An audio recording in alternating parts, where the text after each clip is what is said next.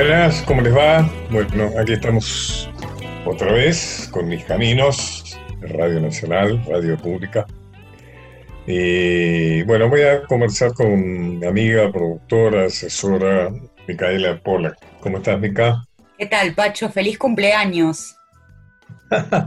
es cierto, es mi cumpleaños. Cosa que desde chico yo no, no, no me divierte cumplir años, nunca fue nada que sentí que fuera algo para festejar, cumpleaños notable, ¿no? Toda mi vida he tenido una muy eh, vigorosa reflexión o conciencia de la muerte. Ya tenía cuatro o cinco años, me acuerdo que venía del auto con unos tíos que nos sacaban a pasar el fin de semana, volvía y yo venía, viste como los chicos que están parados en la parte de atrás, agarrados de los asientos de adelante.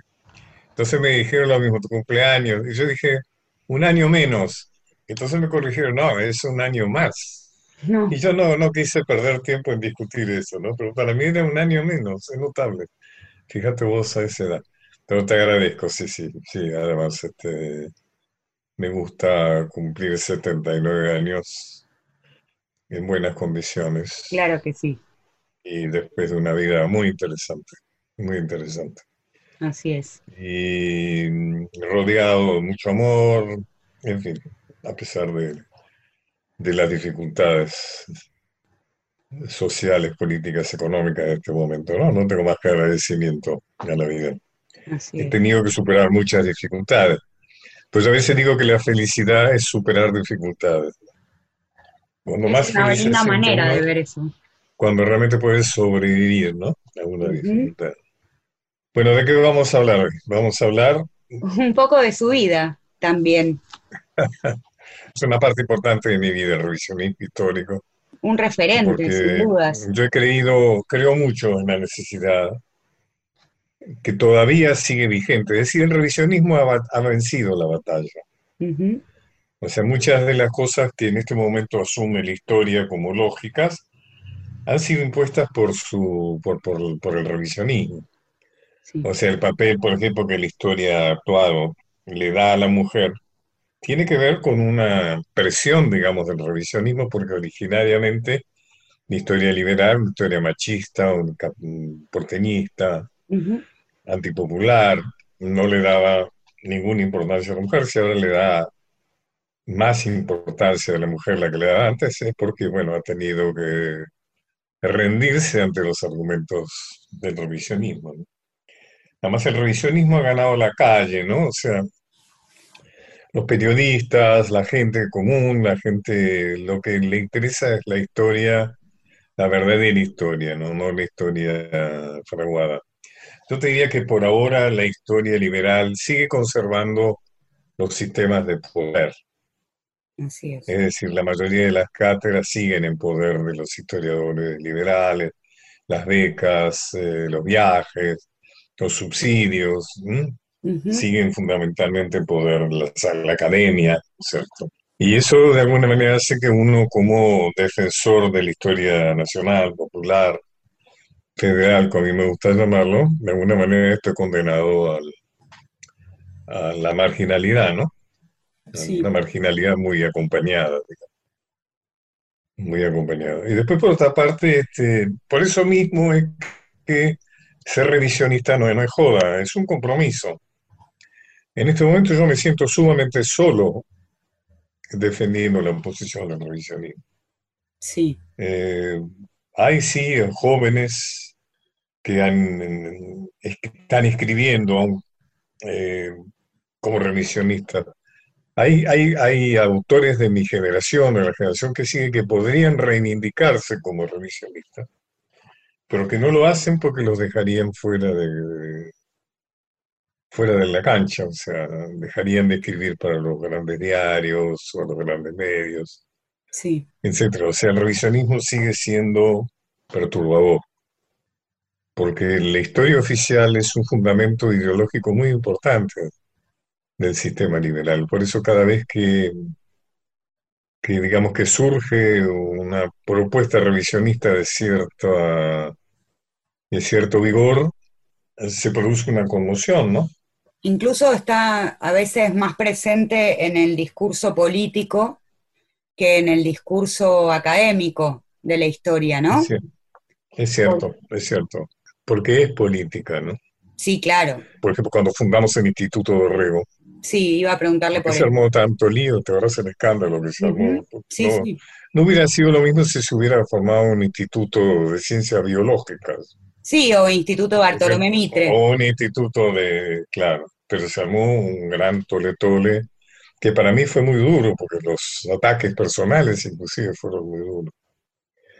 Y después hubo fallas internas, te diría, inclusive eh, con el correr del tiempo, alguien que estaba ligado a los servicios me dijo, bueno, te diste cuenta que tenías un topo adentro. Ah. O sea, estaba infiltrado de gente de los servicios para eh, destruirlo de adentro, ¿no? Sí, claro. Y efectivamente, diría, yo fui el primer presidente y el segundo presidente de la segunda gestión.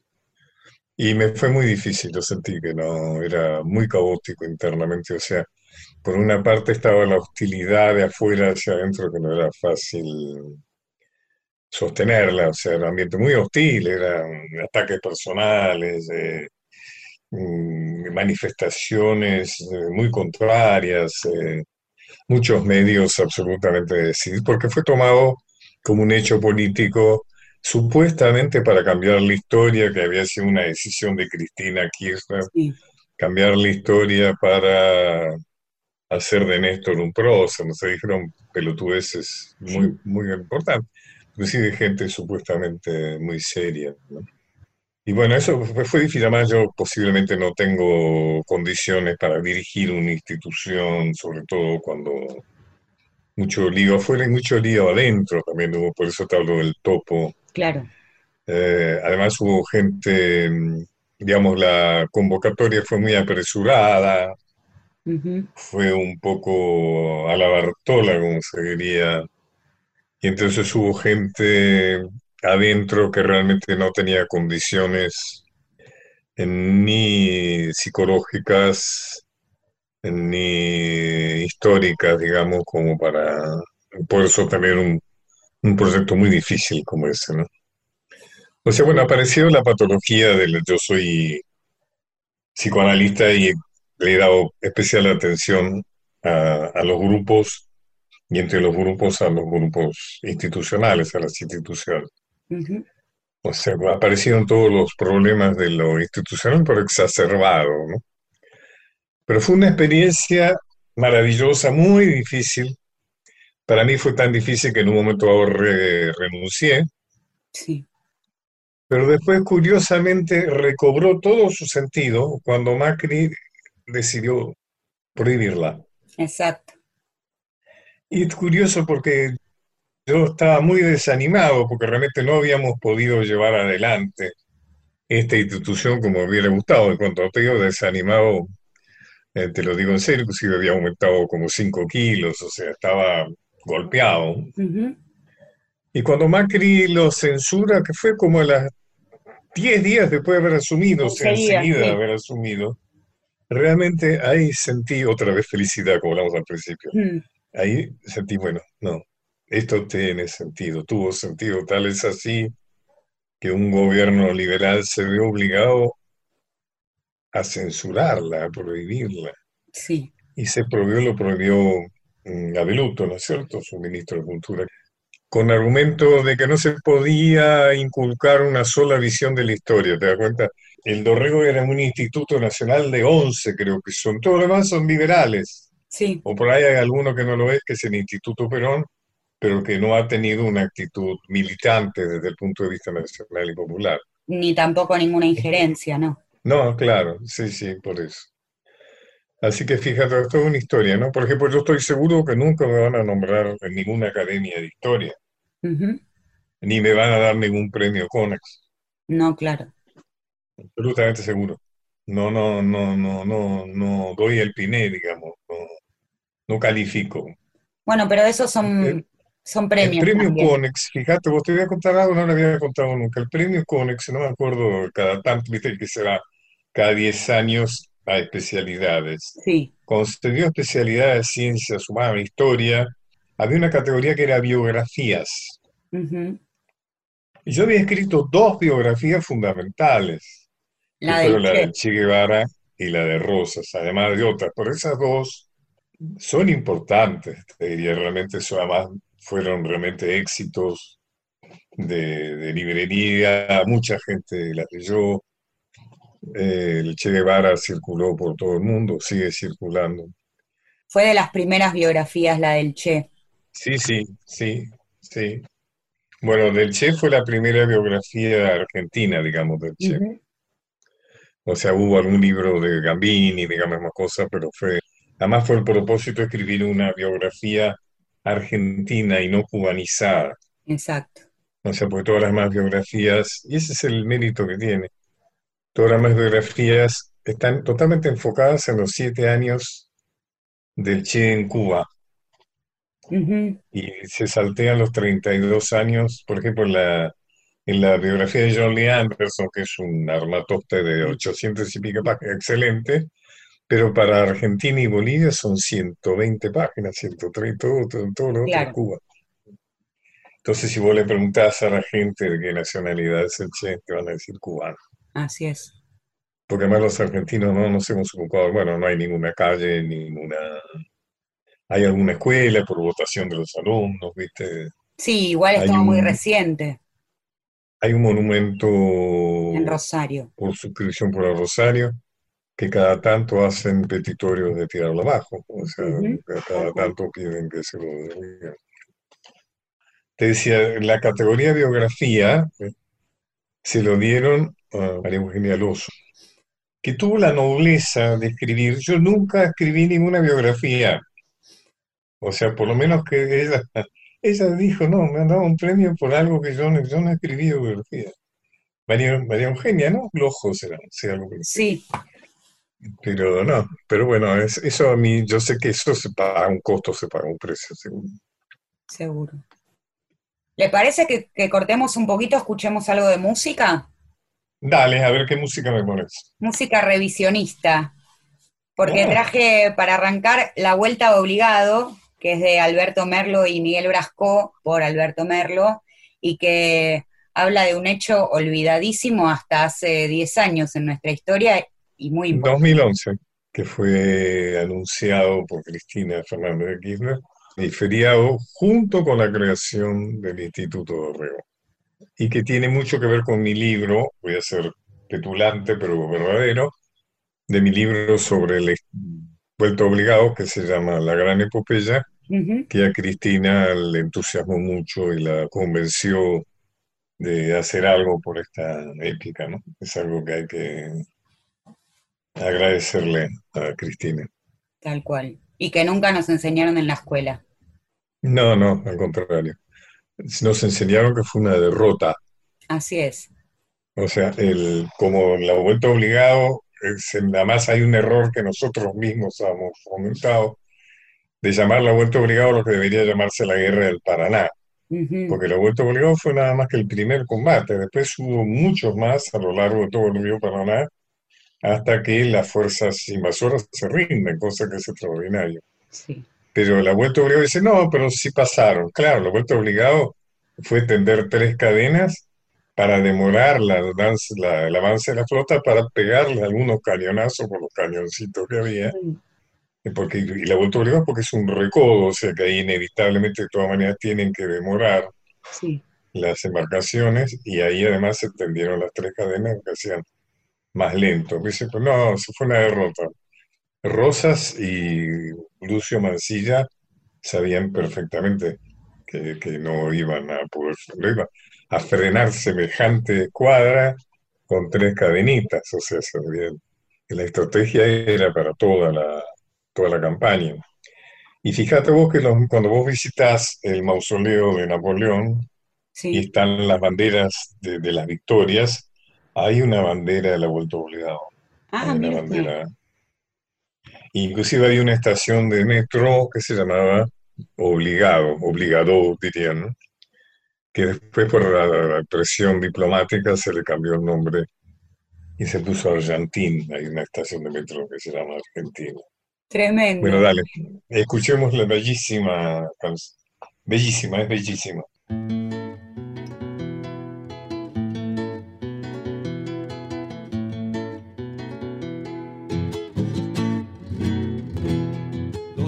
Sean unidos, porque esa es la ley primera. Tengan unión verdadera en cualquier tiempo que sea, porque si entre ellos pelean, los devoran los de afuera. 90 buques mercantes, 20 de guerra,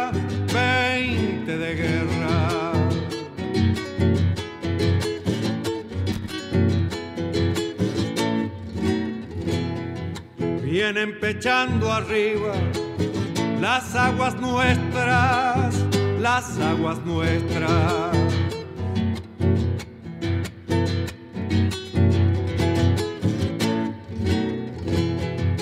Veinte de guerra vienen con sus banderas, con sus banderas.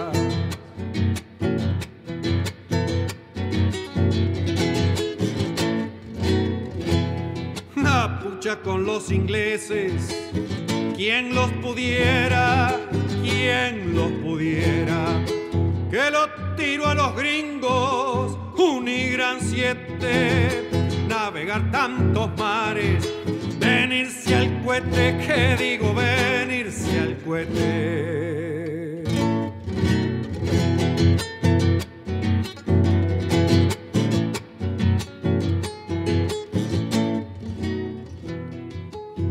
Pascual Echagüe, gobernadores, gobernadores.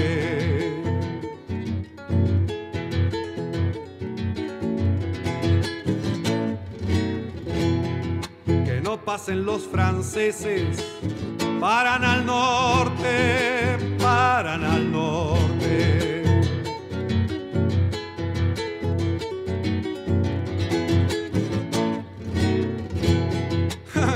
Del quebracho. De aquí no pasan, de aquí no pasan.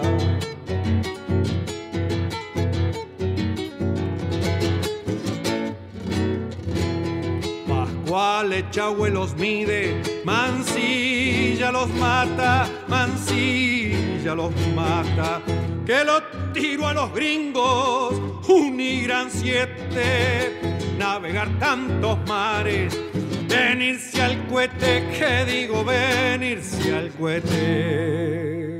Hay muchas versiones de esta canción. sí, hay una de Cita Rosa, pero quería poner a Merlo que era la. No, pero esta es la original. La más interesante que la letra sea de Brasco. Brasco fue un hombre que se caracterizó muy bien por ser un experto culinario, ¿no? un hombre que eh, escribía sobre, sobre cocina, ¿no? Sí. Pero esta letra es, preciosa, está muy bien. Pacho O'Donnell está en Nacional, la radio pública.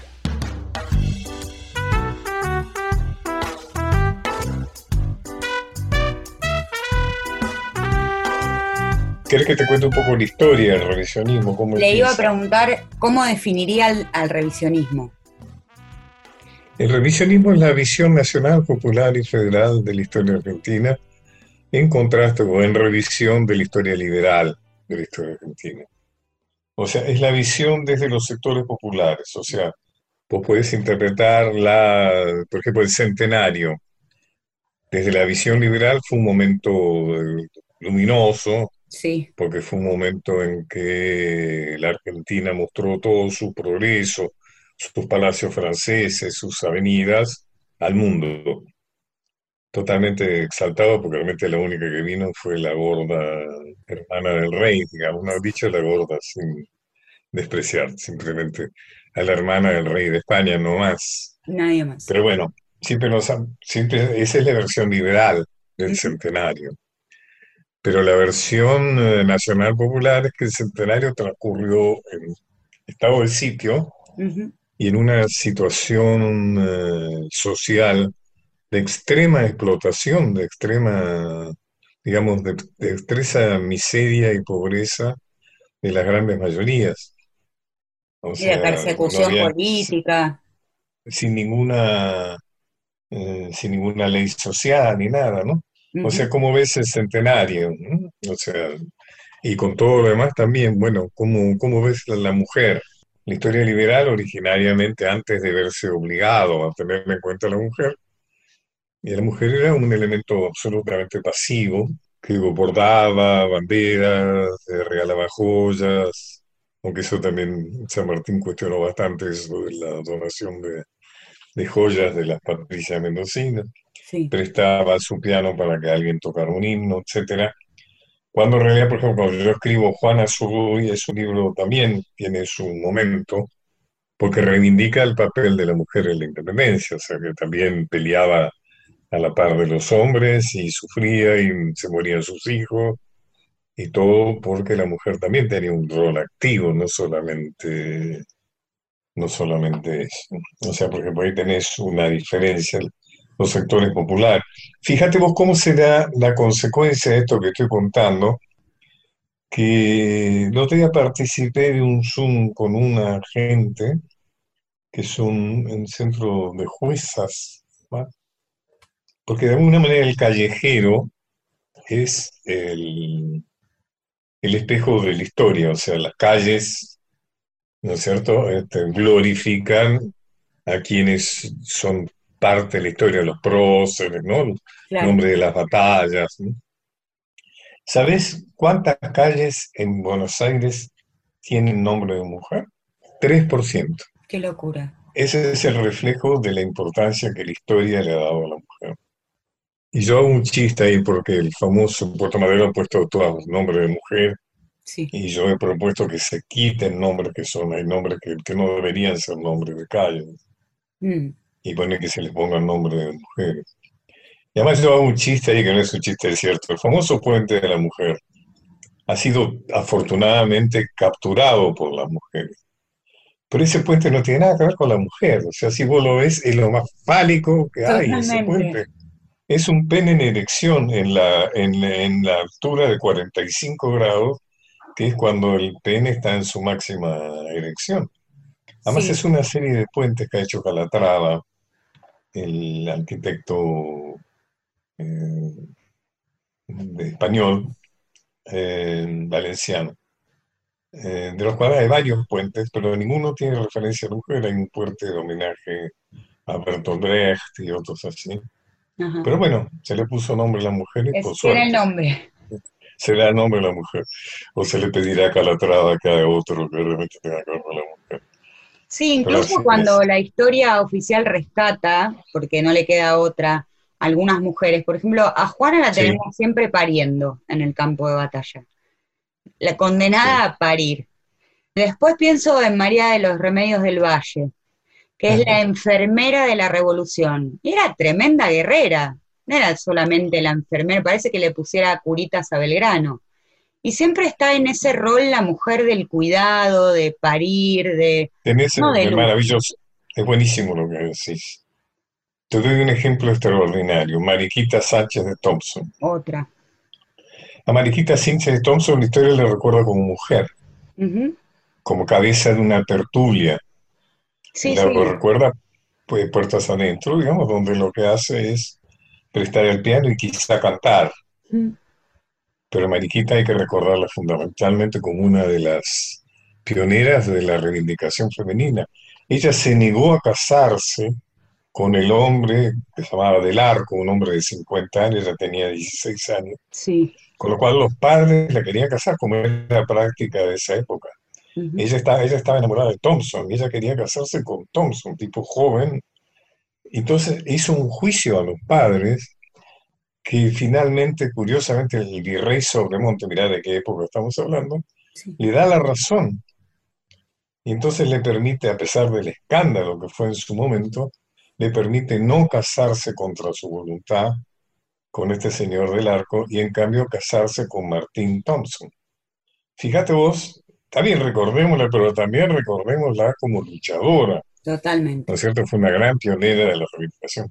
Este tema es muy interesante, ¿no? Podríamos seguir el próximo miércoles, ¿no? Sí, digámoslo, tal cual. Porque me parece Sobre todo este de las mujeres. De las mujeres y también los sectores populares. Sí. Porque pues, no puedes entender Mayo, o sea, Mayo siempre nos ha contado como si fuera un push de los bacanes criollos contra los bacanes eh, realistas, españoles. Sí. Pero si no hubiera participado el pueblo 25 de mayo no hubiera sido posible. Por eso hablamos, ¿querés, que dejemos acá? Seguimos el miércoles. Dejemos acá, escuchemos eh, un poco más de música. De Hugo Jiménez Agüero vamos a escuchar a Oni Kenk, que es la visión de los sectores populares de la campaña del desierto. Y esta vez cantado por... De eso podemos hablar la próxima vez también. También. Podemos seguir todo el año. Vamos a escuchar a Rubén Patagonia ahora. Ojeando un libro que se llama la Patagonia Trágica de José María Borrero, y en una de sus páginas dice textualmente,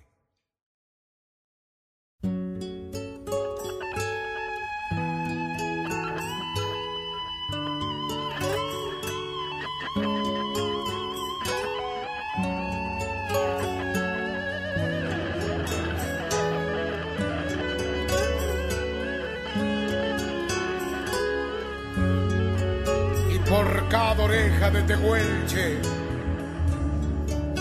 pagaban un patacón.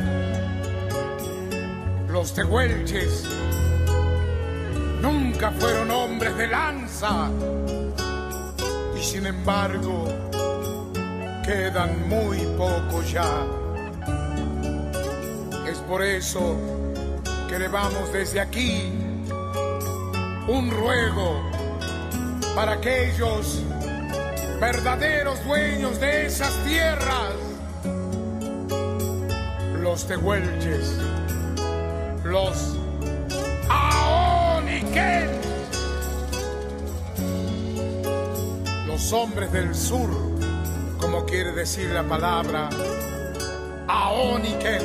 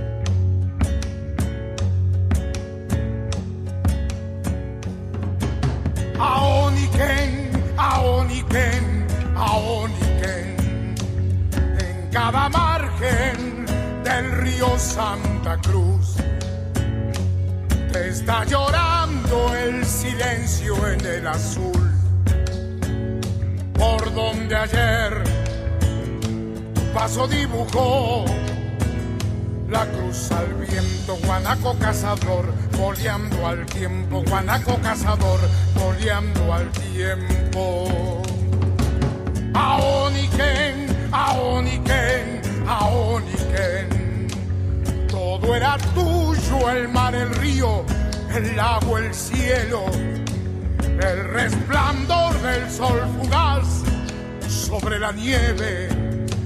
Eras el rey, errante soñador de los desiertos, plumaje de ñandú, boleando al tiempo, plumaje de ñandú, boleando al tiempo. Los caminos de Pacho O'Donnell. Hasta las 24. Continuamos con Los caminos de Pacho O'Donnell.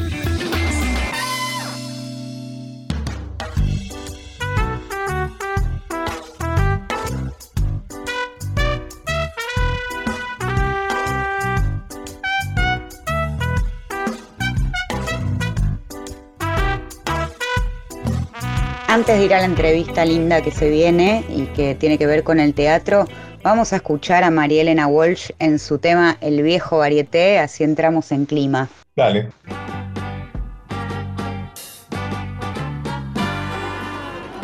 Enciéndanse las nuevas luces del viejo varieté. Puede volver el bailarín que imitaba a Fred Astaire. Hoy como ayer necesitamos olvido y el placer de ver a los artistas, esos ilusionistas que hacen el mundo desaparecer. Prepárense, frac trajinado y harapos de la siempre es igual. Cartón pintado y un fondo musical. Disimular el espectáculo debe continuar. La concurrencia espera sonrisas por afuera y por adentro ganas de llorar. Pasaron guerras y revoluciones, perdimos unas cuantas ilusiones, no la del cuento extraordinario que alguien repite desde un escenario. Tuvimos padres que nos castigaron. Tuvimos hijos que nos criticaron. Somos idénticos delante. La feria mágica de los cantantes, el Music Hall es Judy Garland eterna como el sol o el nadie aquel que espera un día cantar como Gardel una canción. La moda cambia, no la fascinación. A escena los artistas, mientras el mundo exista, no se suspende la función.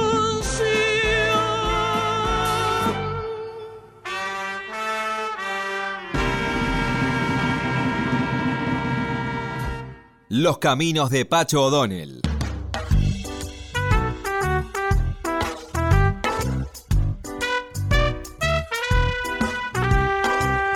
Como te dije, Mica, vamos a tener una entrevista muy interesante con alguien que es un amigo, que ya apareció mucho, hemos hecho cosas juntos, eso va, a aparecer durante la entrevista, que es Daniel Marcove. ¿Cómo estás, Daniel? ¿Qué tal, querido Pacho? Un gustazo conversar con vos y con todos tus oyentes. Vamos a hablar de Daniel Marcove, un actor y director de una muy rica trayectoria. Has hecho, has hecho muchas cosas realmente en el teatro Mm, Daniel es un enamorado del teatro, inclusive siempre que escribe, al final siempre pone viva el teatro, ¿no es cierto? ¿Desde, desde dónde nace tu amor por el teatro? Vos sabés que esto que decís sobre el camino, yo no sé qué les ha pasado a todos ustedes, pero este tiempo de, cuarentena y de aislamiento para mí, más allá de lo difícil y extraño del momento, ha sido un tiempo muy provechoso en en relación a eso, a una gran revisión y a una gran sorpresa con lo vivido, ya sea desde lo profesional como desde lo personal. El camino empezó, en aquel momento sentí que había sido un poco casualmente, después con el, con el paso de los años me di cuenta que no había sido nada casual, pero yo era un estudiante de filosofía en la Facultad de Filosofía y Letras, estaba en tercer año, eh, y trabajaba en una fábrica, en una fábrica de camisas, me hiciste acordar una frase que creo que es mía, eh, merecería ser mía porque, es, porque es buena. Que dice, uno sabe lo que busca cuando encuentra. Es bueno, es lo que te pasó. Excelente, sí. Bueno, te, cuento, te cuento esta anécdota porque para mí ha sido muy, muy importante. Entonces yo, yo trabajaba en esa fábrica, que éramos dos operarios, que hacíamos de todo, barríamos, cortábamos la camisa, atendíamos a los clientes que venían. Y un mediodía, eh, almorzando con quien era mi compañero, que, realmente me reprocho mucho no recordar su nombre, porque ese muchacho, que era muchacho boliviano, sin saberlo fue una bisagra en mi vida. Porque estábamos almorzando y yo en ese momento estaba viviendo mi primer gran amor con, con una mujer que cantaba en dos coros. Entonces había dos noches que yo la tenía que esperar hasta muy tarde. Era una compañera mía de la facultad también, Olga se llamaba. Y, charlando con él le dije, ah, yo tendría que hacer algo, estoy, estoy harto de esperar la Olga dos, dos noches tan tarde. Y él me preguntó, ¿y qué te gustaría hacer? Y yo no sé por qué en ese momento le dije teatro. No sé por qué, porque no tenía ningún antecedente familiar ni nada. Alguno que, tiene que haber. me llevara a esa elección. A ver si te aparece en este momento. Algún antecedente tiene que haber. ¿No te aparece ahora? Claro, bueno, es lo, que te decía, que después con los años, algunos antecedentes que recuerdo es que, por ejemplo, eh, a los 12, 13 años hicimos con los compañeros de la escuela una obra de teatro de Dalmiro Sáenz. Yo también fui un espermatozoide, que yo me lo tenía olvidado. Y yo era el presentador del espectáculo, que hacía ah, como una parodia de Alberto Olmedo, que en ese momento se usaba mucho el rucucu y todo eso. Otro antecedente para mí muy fuerte fue que a los 15 años eh, mis padres habían sacado entradas para ver a Alfredo Alcón eh, en Las Brujas de Salem. Y no sé por qué eh, no, podían, no pudieron ir esa noche y me dieron sus entradas y yo fui con quien era mi noviecita de ese momento. Y era fila 2, era una ubicación extraordinaria. Yo la primera vez que lo veía Alfredo Alcón. Y recuerdo mucho que me conmocionó cuando él salió a saludar que sentí que con su, con su frente casi tocó el, escena, el, piso del escenario y que en ese momento toda la platea nos pusimos de pie. Y ese momento me conmovió y seguramente tuvo que ver con esto, con que el teatro es ese romance entre un actor y un espectador, ¿no? O sea que hubo varios antecedentes emotivos, pero yo no me di cuenta. Entonces, me, vuelvo a aquella charla con el, compañero de trabajo y entonces eh, le dije teatro, y él al otro día me trajo algo que era muy inusual en ese momento, que hoy no lo es, que era un aviso del diario Crónica que él leía, que decía Taller de Teatro para Adolescentes Agustín Aleso.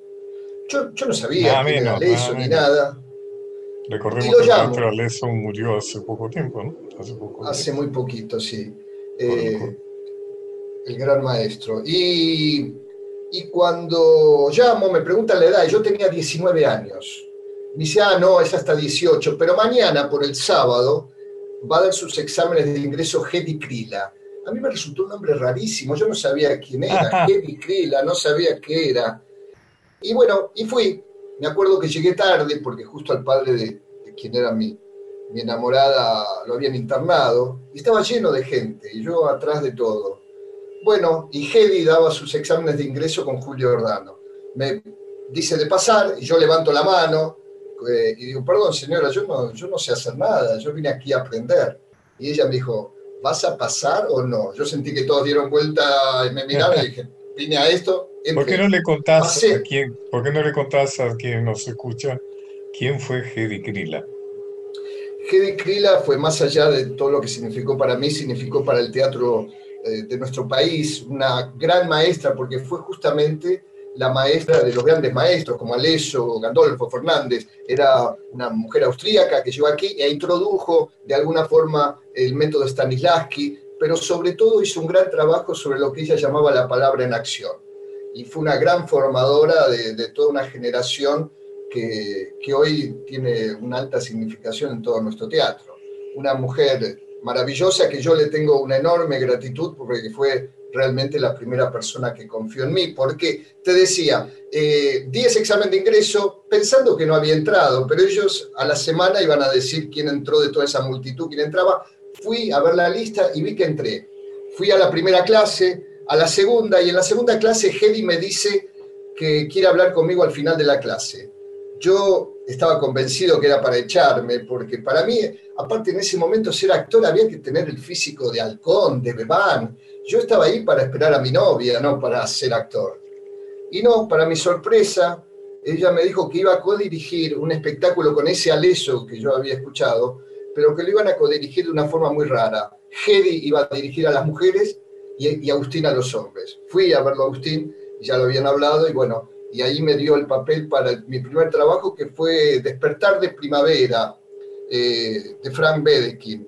Así que empezaste con Alice y con Krila, nada menos. Después seguiste con Jaime Coga, Manuel Guevani, eh, Mayol, ¿no? O sea, conociste. Eh, sí, a todos, a todos, a todos. A todos. Grasso, sí, sí, Derek Cogan. ¿Cuál recordás especialmente? ¿Cuál recordás? ¿Cuál recordás especialmente? todos de alguna forma dejaron una marca muy fuerte en mí que hicieron que, que, se armara el director que, que soy ahora, ¿no? Pero pero bueno, aquellos que confiaron primeramente en mí me dejaron un gran recuerdo, eh, como Hedy, Agustín, Ordano. Víctor Mayol para mí fue un director importante porque me abrió un mundo estético, un un director que vos conocés porque compartimos un trabajo en común. Eh, pero después a todos, Julio Bacaro, eh, Yedvamni, Grasso, eh, Osvaldo Bonet, bueno, realmente no tengo el mejor de los recuerdos con todos ellos. Gedi Krila, Agustín Aleso, bueno, sin duda has trabajado con grandes directores, ¿no? Kogan, Yedvamni, sí, sí. los has conocido a todos prácticamente. Sí, sí, toda esa generación de grandes directores que, bueno, formaron de alguna, de alguna manera el director que soy ahora, por eso a todos ellos una enorme gratitud y un reconocimiento. Eh, Grasso, eh, Amitín, eh, Osvaldo Bonet, Fessler, Villanueva, bueno, más los que vos nombraste, más tantos otros, que, que, bueno, que me impregnaron de, de, diferentes maneras de ver el teatro. Así Vos me dijiste que habías podido aprovechar bien el tipo de pandemia, me lo comentaste en algún momento. Sí, sí, como, como un tiempo de mucha revisión de lo vivido, del camino, todo esto que te estoy contando. También la sensación que tuve mucha suerte, ¿sabes? Viste que la suerte tiene, tiene mala prensa. Cuando uno dice tuve suerte, te dicen enseguida, no, no, tenés talento. Sí, sí, yo creo que el talento cuenta, pero también la suerte, el estar en el momento apropiado con la gente apropiada. Eh, y yo tuve la suerte de, trabajar con, personas maravillosas. está la famosa frase de Picasso, ¿no? Aquella que dice, la, la inspiración existe o la suerte existe.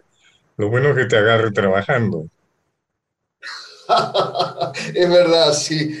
También hace un tiempo escuché algo que suerte era oportunidad más preparación, y algo de eso hay, ¿no? Que cuando se presente la oportunidad, uno de alguna manera esté preparado.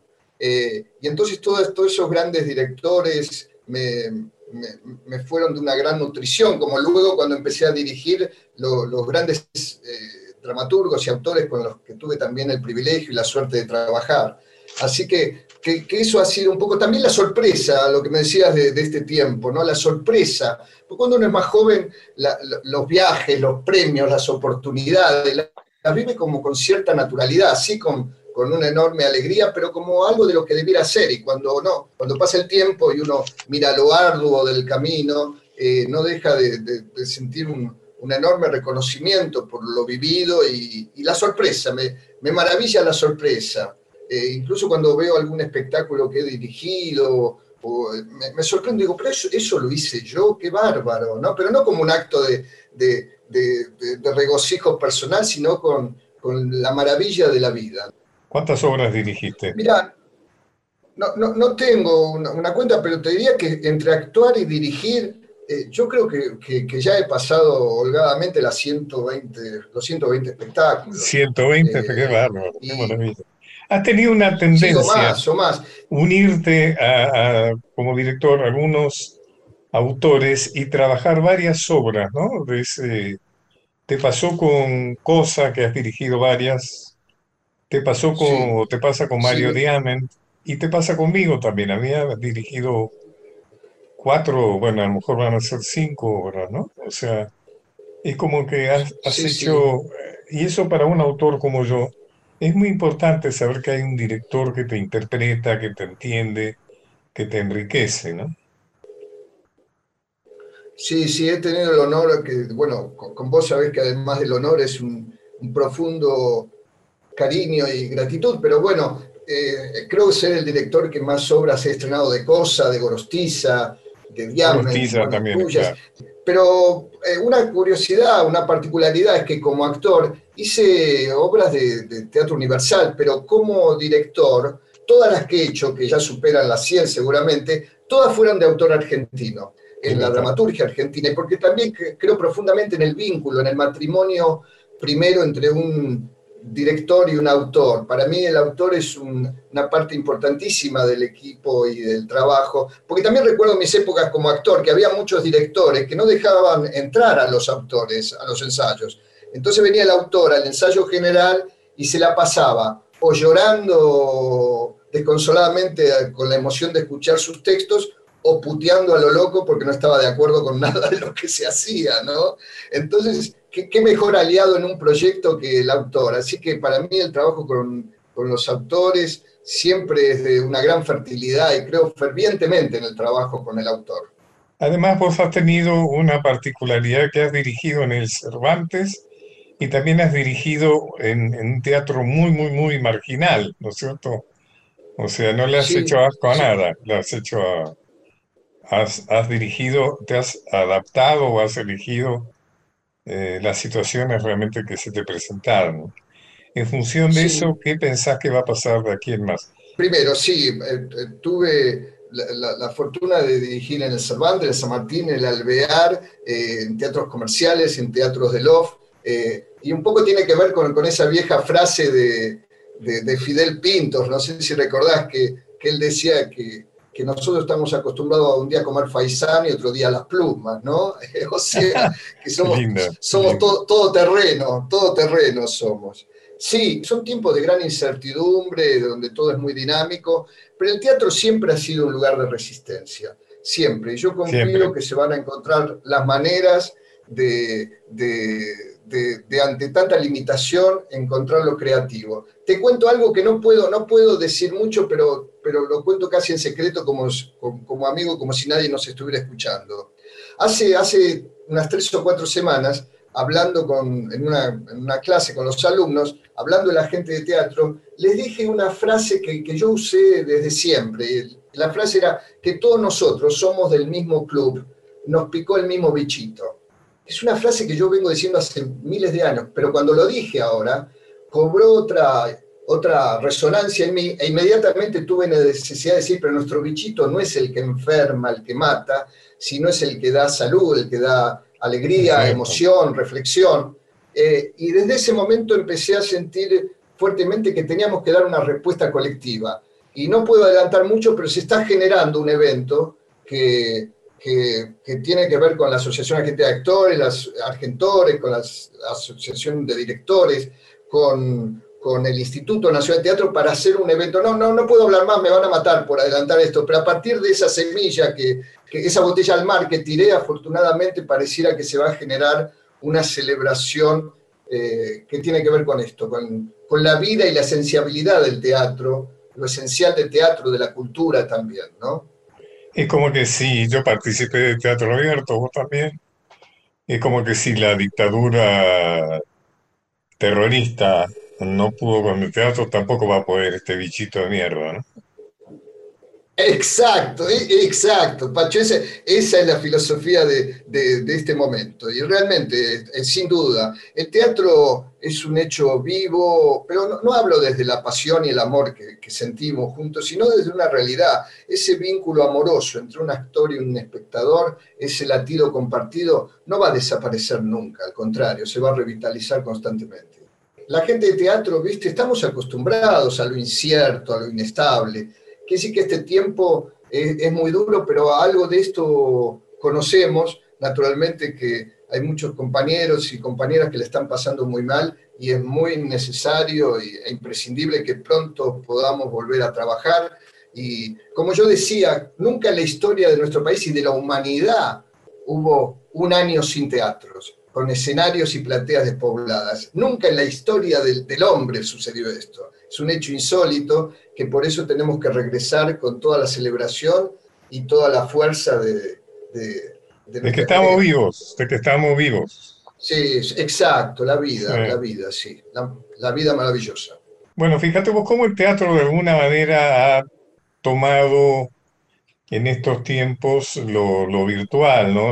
ha habido mucho teatro, ¿no? En internet, digamos, durante esta pandemia. No, no, eh, quizás no es el mejor espacio para el teatro, ¿no? La, virtualidad, porque justamente, como vos decís, el teatro se alimenta de, lo personal, ¿no es cierto? De, de, la,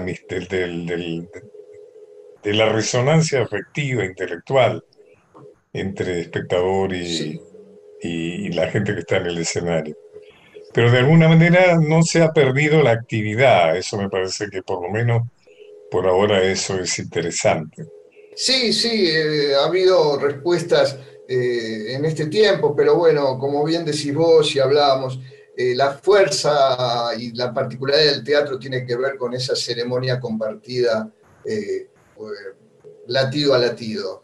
Por eso estas han sido respuestas alternativas necesarias para, bueno, generar algún ingreso y demás. Y, quizás algo de eso quede, quizás algo de eso quede de alguna forma. Yo creo que este tiempo es un antes y un después. No tenemos idea de lo que va a ser después de esto, qué cuánto va a quedar, cuánto, cuánto del dolor, pero también cuánto de, del aprendizaje de este tiempo. Así que, de todas formas, yo no dejo de ser un gran troglodita y todo lo virtual eh, realmente es algo que me cuesta muchísimo imaginar. Daniel, bueno, como vos dirías, como vos siempre te despedís, que viva el teatro. Gracias por, tu confianza, ¿eh? Y te mando un abrazo muy fuerte. Pacho, sabes que te adoro realmente y lo confieso ante todos tus oyentes porque además de ser eh, el un, gigante de nuestra cultura, sos un tipazo y al cual yo personalmente estoy profundamente agradecido. Por favor, de ninguna manera. Un abrazo fuerte. Abrazo fuerte y sí, viva el teatro siempre, sí, hoy más que nunca. Una hora transitando los caminos de Pacho O'Donnell. Hasta las 24 por Nacional.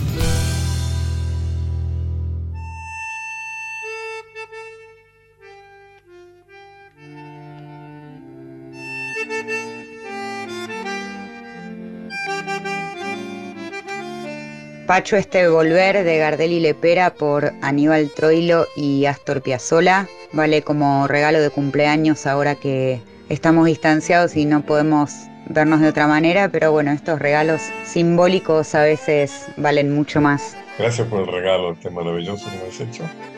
Nos vamos. Muchas gracias por los saludos de cumpleaños. A pesar de que he dicho que no me gusta el cumpleaños, pero me encanta que me saluden. Y bueno, la seguimos el próximo miércoles. Gracias Micaela Pollack por todo tu apoyo, tu cariño, tu talento. A Nacho por su ayuda, colaboración técnica. Y a todos y todas. Hasta el próximo miércoles.